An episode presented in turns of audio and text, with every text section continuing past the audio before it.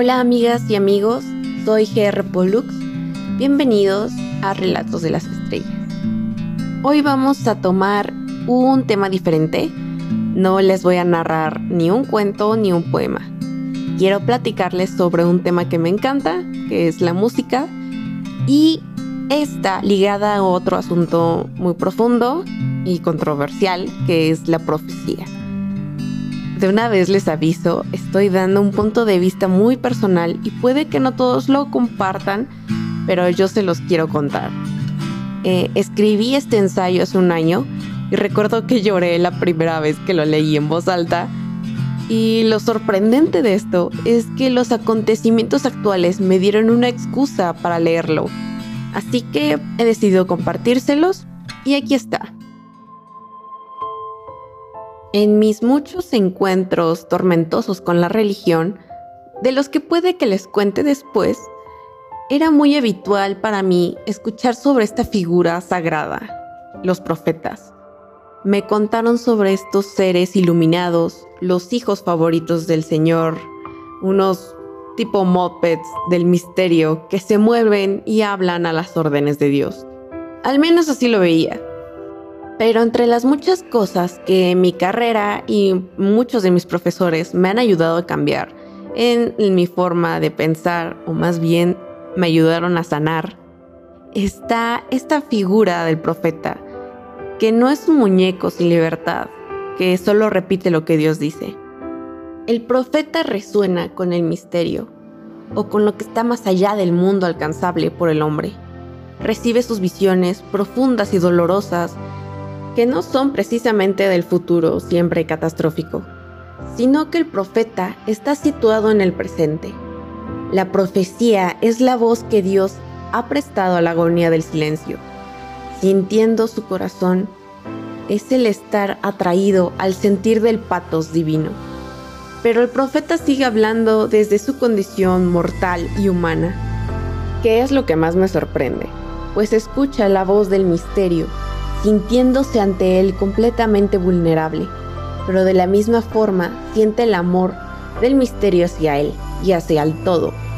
Y es gracias a ese sentir que el profeta puede hacer algo mucho más grande que ver el futuro. Puede imaginarlo. La misión del profeta es imaginar el futuro en el que no exista la injusticia.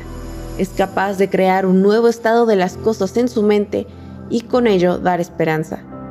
La imaginación desafía al sistema opresor, a lo que Walter Brueggemann llamaba la conciencia monárquica, o puede llamársele también patriarcado, sistema capitalista, gobiernos totalitarios, etc. Porque la imaginación profética ve más allá de la opresión. El profeta es una persona que no está cegada por las mentiras del sistema, pues reconoce en el amor del misterio su propia finitud el dolor del pueblo, la injusticia y la muerte. El profeta nombra todo eso, para que no se olvide aquello que la conciencia monárquica quiere insensibilizar. Cuando el pueblo se pierde, es el deber del profeta recordarle que forma parte del amor infinito del universo.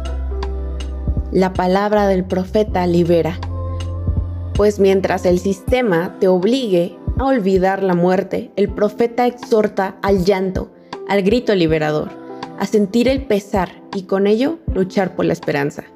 La labor profética lucha contra la desesperación, creando símbolos para desmentir la inmortalidad del sistema y la falta de esperanza, contrariamente a la conciencia monárquica que crea conductas que nos niegan la experiencia de la vida misma. El profeta libera la esperanza a través de la palabra, que no es cualquier cosa, es un asunto político la incitación a la rebelión contra el sistema. Y una de las formas con que más toma fuerza la palabra profética es la música. El profeta se encarga de recordarle al pueblo la música de la vida, del cosmos y del misterio. La vida no es silenciosa, es un estruendo, una vibración imparable, pues todas las cosas que están vivas cantan. Ya les había contado sobre lo rebelde e inmortal de la palabra, pero en ese mismo libro de George Steiner nos dice que la palabra tiene sus límites. Hay lugares a los que no puede llegar, pues al fin y al cabo es tan humana como sus hablantes. Entre esos límites hay uno que se desdibuja, que no tiene claridad sobre dónde empieza. Ese es el que colinda con la música. Durante la antigüedad, la poesía y la música eran lo mismo. La palabra se cantaba. Y desde esos tiempos sabemos que el orden y la armonía de la música son superiores al de la palabra. El universo vibra a un compás. En la Edad Media lo llamaban la música de las esferas, la vibración que generan las estrellas. Es donde las convenciones estéticas se acercan más al origen de la energía creadora pura. Solo la música puede ser únicamente para sí intraducible y sin embargo comprensible inmediatamente. Esa armonía y libertad está presente en la realidad. Hay un canto en las ciudades, en los pueblos, en los bosques y lagos, también en la risa y por supuesto en el dolor. La conciencia monárquica nos da un ultimátum, nos obliga a hacernos vibrar a su compás o hacernos callar, pero el profeta es rebelde Canta en nombre de la justicia, de la paz, al dolor de sus hermanos, incluso le canta la muerte, que forma parte de nosotros. Este canto también es un grito, de dolor y furia, pero igual de esperanza. Se grita porque el pueblo no se ha rendido, porque aún tiene algo por qué luchar, porque puede cambiar las cosas. Todos gritamos al nacer, y ese grito es de vida. El profeta nos exhorta a formar parte de él, a la vida que está en resonancia con el misterio. El canto de la esperanza también es un ruego al misterio, un grito de súplica, pero no se queda ahí. Al cantar el pueblo se revela y se arriesga. Cuando veo el caos del mundo, me doy cuenta de ese canto. No sé si entre nosotros exista una persona que cumpla con el papel del profeta, pero me atrevo a decir que en Latinoamérica sí está despertando una conciencia profética Veo a la gente cantando y gritando. Lo vi en la calle, en las marchas, y también lo veo ahora en cuarentena. Y aunque siempre hay detractores, estos cantos no son explosiones de ira o irracionalidad. Viene el del dolor, gritan por la esperanza y ruegan por un futuro que el sistema opresor no puede darles. No podría decir que hay un profeta en las marchas de América Latina, pero al ver a mis hermanas feministas gritando desde el dolor y su furia, cantando por aquellas que fueron asesinadas, por las niñas desaparecidas, por todas las mujeres que ya no están y por aquellas que vendrán después, es imposible que no vea el infinito amor del misterio en ellas. En su canto puedo imaginar un futuro en el que ya no tengamos que caminar con miedo. Igual que en las protestas en Chile, donde las personas se manifiestan cantando, familias enteras cantándole al amor que el sistema les está reprimiendo, desde los niños hasta los ancianos, haciendo retumbar el suelo con el ruido de las cacerolas.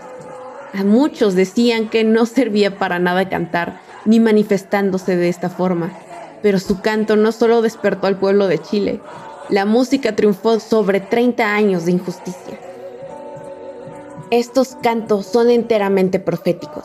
Aunque este espacio no alcanza para analizar la imaginación profética de los movimientos en sí, no dudo ni un segundo sobre lo profético en estos cantos, pues en la acción de manifestarse contra la opresión, cantando por la paz y la justicia, es posible escuchar la voz del misterio resonando en el corazón de todos nosotros.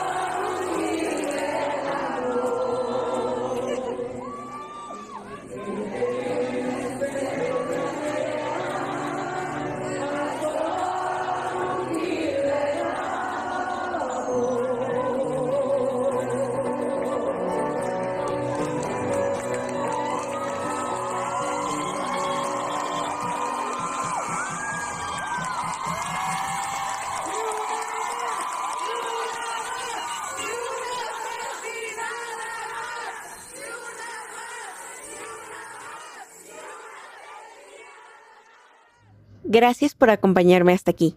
Si te gustó el capítulo, sígueme en Facebook como Relatos de las Estrellas o en Instagram como GR Pollux. Cuídense mucho y nos vemos en el siguiente capítulo.